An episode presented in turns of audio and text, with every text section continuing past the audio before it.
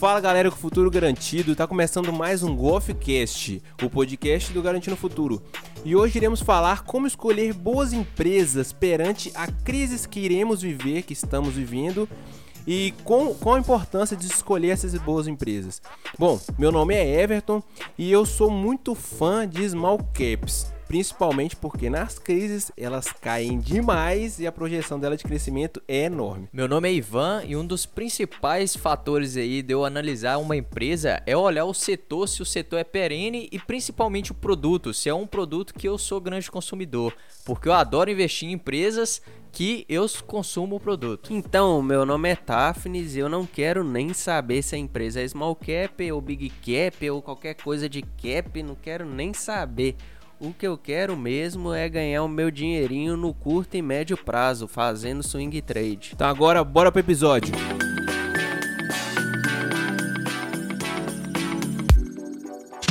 Então, pessoal, nós vivemos um período muito complicado de crise e para muitos investidores iniciantes, eles não tinham começado a investir, não sabiam que era uma crise. Eles só sabiam sobre livros, sobre históricos de grandes investidores. E agora muitas pessoas foram afetadas com essa crise.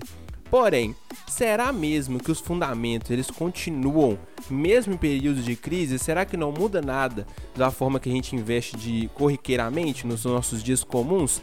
Fica esse questionamento porque muitas pessoas têm essa dúvida se continuam os fundamentos, mesmo vendo aquela, as nossas empresas se dissolverem durante a crise. É até legal comentar isso porque a crise é um dos melhores momentos para você conseguir fazer uma análise de uma empresa, porque como ela vai estar tá passando por dificuldades, então é um ótimo momento para você ver se ela vai ser resiliente nesse momento, né? Principalmente com os resultados financeiros e conseguir ter bons resultados. Aí e também avaliar se é uma boa oportunidade de entrada, né? Como vai estar tá descontado tudo, nós temos que olhar por esse lado. É bem legal falar sobre isso aí, que o pessoal costuma ver essas crises aí, soltar na mídia boatos aí dessas quedas. E muitas pessoas que estão iniciando na bolsa tendem a ficar com medo de entrar pelas quedas, essas crises, esses momentos. E na verdade são belos momentos aí a ser aproveitada. Então, pessoal, vocês lembram muito bem como nós ficávamos emocionados durante a crise. Circuit break para muitas pessoas era um motivo de tristeza e para a gente era motivo de felicidade. Porque eu acredito que é exatamente assim que deve ser levado a vida do investidor subiu a cotação da empresa, você fica, beleza, ok, eu acreditava nessa empresa, então ela tá fazendo justo, por que, que eu aportei nela? Agora, quando vem a crise, é que a felicidade explode mesmo. É você querer comprar promoção, você vê aquele calçado que você sonhou por tantos anos agora na vitrine com 50, 60% de desconto. Então, assim, é, só nós sabemos a felicidade que era quando nós vimos o Circuit Break anunciado. Isso ali era, era quase um momento de, de aniversário, né? Fazia uma festa e era só seleção de descontos melhores, né? Quais eram os melhores descontos? É igual você ir no supermercado, né? Você fica escolhendo qual supermercado que tá com melhor desconto, né? No preço dos produtos. Então, era ali a mesma coisa. ficava olhando qual a cotação das empresas aí tinha caído mais. E principalmente, pessoal, a cotação não indica o que a empresa é, e sim os fundamentos dela. Então você tem que saber analisar isso para principalmente conseguir escolher empresas aí que vão passar por com tranquilidade, né, por esses momentos e não vão ser empresas que vão quebrar ou vão ter grandes dificuldades. Então, pessoal, em meio à crise, é, é muito comum que você tiver lá no seu videogame, né, naquele jogo de pato, que você custava acertar um pato. Então agora imagina um milhão de patos na sua frente. Qualquer tiro que você der, você ia acabar acertando. Então, para uma pessoa assim que nem o Daphnis, é aí sim ele sai beneficiado, porque é um cara de swing trade, então qualquer empresa que ele pegasse, ele ia conseguir tirar um dinheiro de, de lá. Só que é muito importante a gente averiguar o seguinte: é na crise, caso você não queira fazer um swing trade, é, você tem que manter os mesmos fundamentos que você tinha antes da crise, ou se você não tinha, que você passe a ter a partir de agora. E uma das coisas muito importantes que nós podemos escolher para poder aportar o nosso dinheiro na empresa é o fato dela ser perene. É você se questionar se você vai precisar desse serviço daqui a um tempo, se ele vai continuar sendo útil. Então existem várias empresas, vamos falar um exemplo aqui, o setor elétrico. Será mesmo que a nossa sociedade ela vai estar necessitada de energia elétrica durante os próximos 5, 10 anos? Bom, eu acredito que sim. Aí fica o questionamento de quem está escolhendo aportar nessas empresas. É, o mais engraçado aí falar de, de setor elétrico é porque eu e o Tafnes, né, nós trabalhamos nesse setor de eletricidade e se um dia aí o pessoal conseguir criar outra forma, né, de transformar energia aí, energia elétrica em força, né, que seja mais acessível, pode ter certeza que vai ser a terceira revolução industrial ou quarta aí, né, porque a terceira já foi a internet, então nós vamos estar tá evoluindo aí a ponto de encontrar alienígena. Mas aí é o seguinte, pessoal, é, conversando sobre perenidade, tem alguns setores aí que são muito criticados nesse momento, como por exemplo o setor de aviação. É, muitas pessoas confundem a questão de setor com empresas, né? O setor de aviação ele é um sim um setor perene, porque a gente sempre vai precisar para fazer viagens, por exemplo. Qual outro meio, né, de você viajar para ir à Europa, né, saindo aqui do Brasil, sem ser aviação, né? Tem tem a questão dos navios, só que o, o prazo é muito maior do que você ir de avião. Então é sim um setor perene que sempre vai ter essa necessidade. Só que as empresas aí, elas normalmente quebram devido aí o processo delas, porque elas dependem muito dos terceiros, então fica muito difícil elas con controlarem né, a lucratividade dela e os dados financeiros. É muito importante falar sobre isso, perenidade. Até quem, que re quem realiza swing trade, eu, por exemplo, eu avalio muito isso, até porque é o meu dinheiro que eu estou colocando. E um ponto que eu gosto muito de analisar é sobre a liquidez da empresa. Às vezes você vê muitas empresas aí é, caindo bastante aí e você vai ver a liquidez dela é muito baixa. Então você acaba entrando nessas empresas para realizar algum aporte aí querendo um lucro a curto prazo. E após essas empresas subirem, terem uma boa alta, você não consegue realizar o, a venda da empresa. Então, quando nós falamos sobre perenidade, existe um setor que ele com certeza é, não pode bater, afirmar 100% de que ele é perene. E esse é o setor de tecnologia. Por que, que nós falamos isso? Será que nós, nós não seremos mais dependentes de tecnologia no futuro? Pelo contrário, nós sempre seremos dependentes. Mas será que a tecnologia que nós usamos hoje será a mesma do futuro? Então, historicamente, né, se a gente voltar lá no ano de 2001, 2002, nós vimos que existia um boom no mundo inteiro em relação às empresas de tecnologia, porque era novidade para todo mundo. Só que logo em seguida as ações caíram drasticamente. Por quê? Eles começaram a perceber que a tecnologia ela se renova a todo momento. Então, se você voltar 5 anos, depois 10 anos atrás, você vai ver a frequência em que os aparelhos e que as demandas tecnológicas têm alterado. É, o nosso velhinho investidor aí, o Warren Buffett, nessa época com, começou né, a considerar essas empresas até as empresas.com, porque surgiram várias empresas aí relacionadas à internet. E essas empresas, como foi atualizando muito rápido, né? Nós conhecemos aí tecnologia, principalmente aplicativos. Hoje um dia aí você cria um aplicativo legal, no outro dia o Mark Zuckerberg já comprou nesse aplicativo, ou modernizou, é, ou criou um aplicativo melhor. Então, assim, é, o, o, mercado de software né, e de tecnologia ele vem se atualizando com uma velocidade muito rápida. Né? Antigamente era difícil aí você ter é, um, um site criado, né? Vocês aí viam sites demoraram, né, a sair em desuso, igual o Orkut. O Orkut ele durou muito tempo aí, né, com o MSN e hoje essas redes sociais atualizam muito rápido. E também não só as redes sociais, né? Porque o Mark Zuckerberg está comprando todas, mas é outros tipos de aplicativos, né? Como quem gosta aí do mercado de games também, atualiza tudo muito rápido. Então é, é um tipo de empresa, né? Um setor que é muito difícil de se investir por causa dessa atualização e acaba é, alguns saindo em desuso, né? E é muito difícil você conseguir manter, né, uma empresa só, manter essa atualização muito rápido. Nesse né? aspecto de tecnologia, nós estamos falando sobre perenidade, mas a gente também já pode abordar uma empresa que a gente pode abordar é, tanto o aspecto de perenidade, como a gente já disse, como o aspecto de governança, que é o exemplo da Kodak. Eu não sei se vocês lembram, não sei nem qual a idade de vocês, mas a Kodak ela era dominante no mundo inteiro em relação à fotografia. Só que na época, para quem lembra, para quem sabe, era filme. Então não existia nada digital, não existia um software. Era tudo analógico, era tudo físico, era tudo que você poderia tocar, né? Então a, a governança simplesmente achou que a tecnologia não ia chegar. e que a predominância deles no mercado ia permanecer por longos anos e que a empresa nunca quebraria. Bom, não é o que aconteceu, tanto é que você não consegue nem achar mais máquinas da Kodak porque eles não se atualizaram. Então, outro aspecto muito importante para você estar tá escolhendo uma boa empresa é exatamente saber qual o nível de governança, qual o nível, como, como eles são bons em gerir aquela empresa. Porque a empresa pode ter o melhor processo, o melhor produto, mas se não tiver bons líderes, a empresa cai. Esse comentário da Kodak é muito importante porque, se eu não me engano, ela ainda está no mercado né, com outros equipamentos, como, por exemplo, é, máquinas de impressões, né, é, impressoras, mas é uma empresa que tinha um carro-chefe, né, todo mundo tinha uma máquina aí reveladora de fotos aí da Kodak e ela não quis se atualizar para as máquinas digitais e acabou sendo consumida pelo mercado aí da tecnologia, né? Atualizou a tecnologia, veio as máquinas digitais e ela não se atualizou, né? Por causa da governança, né? Que escolheu e não acreditou também, né?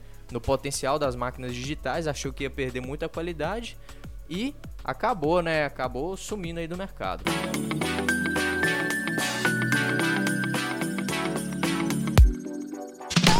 Então, pessoal, outro aspecto importantíssimo para você é, escolher uma empresa é se ela obtém lucro. Porque uma empresa que não obtém lucro é uma empresa que vai quebrar. Não existe uma empresa que não obtém lucro. A partir do momento que ela deixa de obter lucro, ela simplesmente é dizimada pelo mercado, ela deixa de existir. Então, outro aspecto importante que nós temos que escolher é se a empresa ela é lucrativa no meio que ela vive saber exatamente comparado aos pares, se ela está lucrando com isso ou se ela está tomando prejuízo nos últimos anos. Então isso tudo tem como você ver nos relatórios da empresa para você ficar ciente de você escolher uma boa ação na, na, na sua é conta. É importante ver isso e ver também, às vezes a, a empresa gerou algum prejuízo em algum trimestre, mas aí você vai ver no relatório, ela fez um grande investimento. Então é importante olhar isso no no médio prazo aí, um investimento pode gerar um prejuízo na empresa, mas no futuro ela aproveitar disso aumentando a sua lucratividade. Então, esse exemplo é muito interessante porque, por exemplo, a M Dias, ela passou por um processo aí de aquisição da Piraquê e isso gerou várias dívidas para a empresa no curto prazo. Só que no longo prazo, as dívidas vão acabar se diluindo e ela vai começar a co conseguir ter um retorno maior, né, uma lucratividade maior pela aquisição da empresa. Então, em períodos de crise também, nós devemos analisar o lucro da empresa e saber que é um período mais difícil, né, para o processo dela e o que está causando essa, esse prejuízo para ela, né, essa redução, né, da lucratividade dela.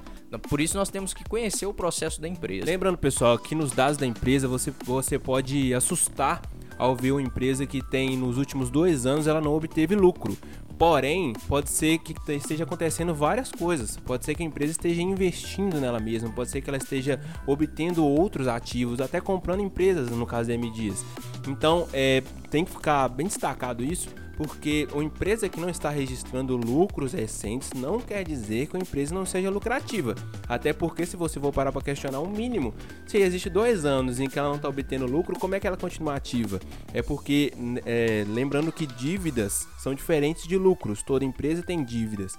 E não é porque ela obtém dívidas que ela tem dívidas, quer dizer que ela vai quebrar no curto, médio e longo prazo. Exatamente. empresas que não têm dívida é até meio estranho, né? Porque normalmente é muito mais válido você conseguir, né, pegar uma dívida principalmente de terceiro para financiar novos investimentos seu, porque você acaba conseguindo aí melhores é, porcentagens de juros, né, pagar menos impostos também com essas dívidas que você arrecada né, de investidores terceiros para você investir na sua empresa. Então, empresas que têm dívidas quer dizer também que ela pode estar reinvestindo no processo dela. Isso é muito interessante você saber avaliar, mas não igual, por exemplo, a Oi, né? Porque a Oi ela já tem dívidas aí de vários outros fatores também do processo judicial que ela está passando. É importante falar sobre lucratividade aí das empresas e ter o conhecimento dessas empresas. Tem algumas empresas que têm a margem líquida aí muito baixa, então qualquer coisa elas são afetadas aí na sua produção, é, como é gerado seu produto, custo operacional, é até afetado por questão de alta do dólar, então tem que ficar muito atento a isso, conhecer a empresa que você está investindo nela para você não ser prejudicado. Até porque uma empresa com uma margem muito curta, ela tá passando o grande aperto, que era, será que você quer entrar nesse barco de passar esse aperto junto com ela? Então você tem que é, estipular uma margem líquida que seja suficiente para que você consiga entrar no barco junto com essa empresa e assumir esse risco junto com Lembrando ela. que a margem líquida ela tem muito a ver com, com a operação do setor também. Então sempre compare empresas do mesmo setor, porque um setor de varejo ele não vai ter a mesma, mar, na mesma, a mesma margem do, de um setor industrial, por exemplo. Então tem que saber comparar esse, esse tipo de margem com o mesmo setor, galera. Então, pessoal, agora o último ponto para não alongar demais esse podcast é o preço realmente importa. Bom, acredito que nós do Garantindo Futuro aqui, nós acreditamos sim que o preço importa. Afinal de contas, faz sentido você comprar um tênis que você sabe que ele custa 100 e você vai pagar 200 nele simplesmente por causa da oferta que é muito boa? Então o preço tem que ser avaliado sim na hora da então, compra. Então, o preço para mim é o último fator a ser avaliado. Por quê? É, primeiro eu olho os fundamentos da empresa e se ela é perene ao longo prazo. E depois, por último, eu faço o valuation da empresa, né, que é para saber o preço justo dela. E as pessoas, né, que não investem ao longo prazo, normalmente elas vão focar muito no preço. Só que o preço no longo prazo ele vai ser diluído com novas oportunidades. Por exemplo, uma crise. Você vai ter uma nova oportunidade de comprar com um preço melhor a empresa. Então, nisso, ao longo do tempo, você vai conseguir diluindo, né, abaixando o seu preço médio e aproveitando todas as oportunidades que a empresa oferece. Agora, se você ficar focando só em comprar na melhor oportunidade e vender na melhor oportunidade, acaba que você vai só morrer navegando aí e nunca vai conseguir aproveitar do mercado tudo, né, que ele pode te oferecer. Bom, eu não sei se vocês concordam, mas eu acredito que esse negócio do preço importa na crise, não importa não. Porque na crise tá todas as empresas dissolvendo. Então, assim, por que, você vai ficar preocupando com o preço? Todas elas estão em queda mesmo. Então, mas existe aquela que você pode ganhar mais dinheiro num curto prazo, né? Então eu olho o preço sim. E vocês falam tanto aí de algumas empresas e perene, por exemplo, nós citamos aí no começo as empresas de aviação. Eu mesmo aproveitei nessa queda aí alguma delas é, e consegui tirar um lucro bastante bom aí nessas empresas. Então eu fico bem atento a isso. É importante destacar esse ponto aí que o Ivan, o Ever também já comentou sobre os fundamentos da empresa. Eu fico bem atento, é lógico, eu não vou entrar em uma empresa que tem um fundamento ruim é, eu avalio os fundamentos dela também, mas algumas empresas eu aproveito bastante essa questão do preço aí e oportunidade que o mercado acaba deixando aí para é, Esse ponto é bem legal, principalmente do swing trade, que é, quem acompanha aí a nossa comunidade do Telegram, essa semana teve, né, um, um dos, dos, membros da nossa comunidade do Telegram acabou até falando que o mercado é muito complicado, porque às vezes aí ele quer vender, ele vende a empresa e realiza o lucro dele, mas acaba que depois a empresa cresce mais. E quando ele compra, né, esperando aí que tá na baixa, a empresa cai mais um pouco e depois ele consegue ainda realizar o lucro dele. Isso é muito importante vocês terem na cabeça, principalmente as pessoas que querem, né, fazer o swing trade, querem trabalhar nessa modalidade, vocês colocarem na cabeça que vocês estão assumindo um risco um pouco maior, só que vocês têm que saber e ter um preço médio, é, vocês têm que ter um preço médio aí já na cabeça, né? Ter uma estratégia, porque quando bater esse preço médio e você realizar seu lucro, você não pode importar se a empresa cresceu mais ou não. Você tem que ter a sua meta, bateu a meta, beleza, acabou. Isso é muito importante, o Ivan me conhece muito bem, sabe que eu sou assim. É, nós até estamos aí comprado em uma empresa, tem um vídeo nosso comprado em ERG e na entrada já foi estipulado o preço de saída.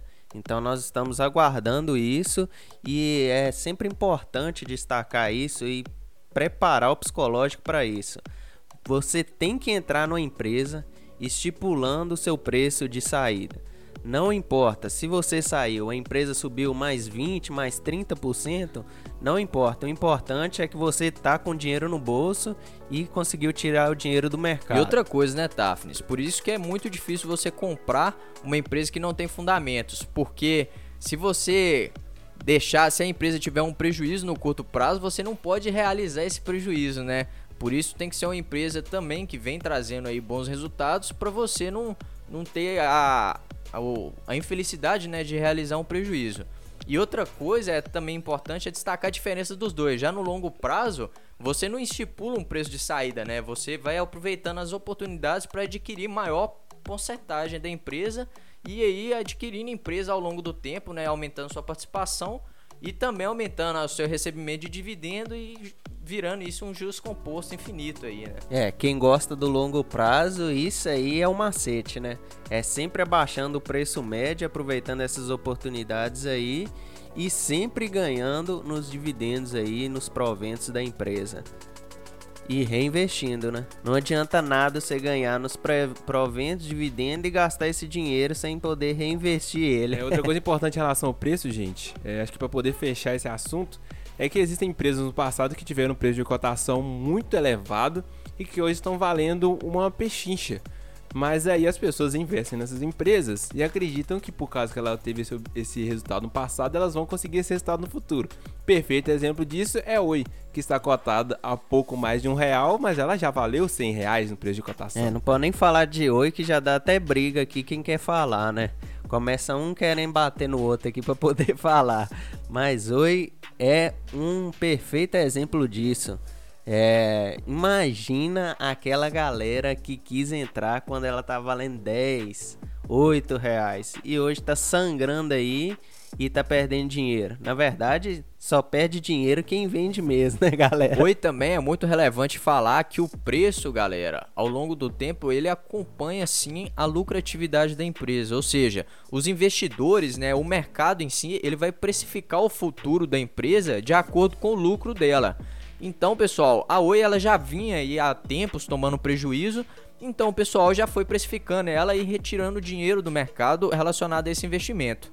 Então, pessoal, espero que vocês tenham gostado desse podcast. Até a próxima semana e tchau!